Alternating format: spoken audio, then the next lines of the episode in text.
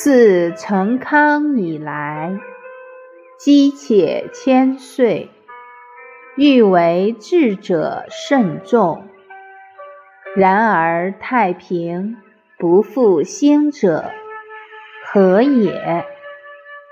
以其舍法度而任私义，奢侈行而仁义废也。卷十九，《汉书》七，白话解释：自成康盛世以来，将近千年，想使天下大治的君王很多，然而太平盛世不复出现，这是为什么呢？